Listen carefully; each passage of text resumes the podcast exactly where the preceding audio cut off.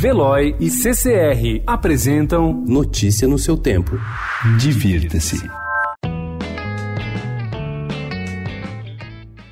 Selecionamos sete casarões que ganharam novos usos em São Paulo. O casarão, no Jardim Paulista, tem espaço aberto ao público com cafeteria e livraria. No Museu da Energia, em Campos Elíseos, é possível conhecer a história da iluminação de São Paulo por meio de vídeos, fotos e objetos históricos, além de equipamentos interativos voltados às crianças.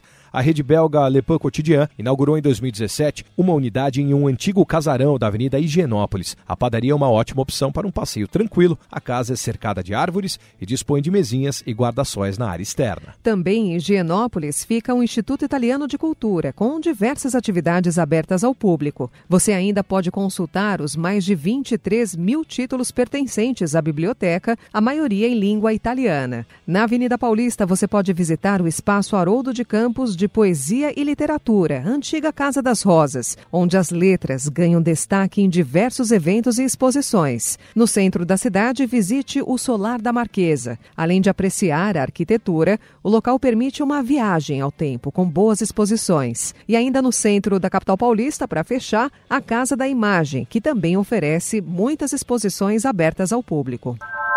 Não sabia o samba enredo, mas sorrir sabia até de cor. Uma flor recém-formada, atrevida, linda e sensual. Erasmo Carlos estreia o novo show Quem Foi Que Disse Que Eu Não Faço Samba, no qual relembra sambas que fez ao longo da carreira. As apresentações acontecem hoje à noite no Blue Note, no Conjunto Nacional, na Avenida Paulista. E no fim de semana, a 13ª edição da Virada Esportiva reúne mais de duas mil atrações gratuitas em vários pontos de São Paulo. Um dos destaques é a quinta edição da Skate Run, a maior corrida de skate do mundo, que acontece no domingo, dia 24, às 8 horas da manhã. Querido pai, escrevo a bordo do Liberty, partindo para a Grécia, muito feliz ao lado de Yorgos. Um abraço dessa filha e irmã que os ama infinitamente.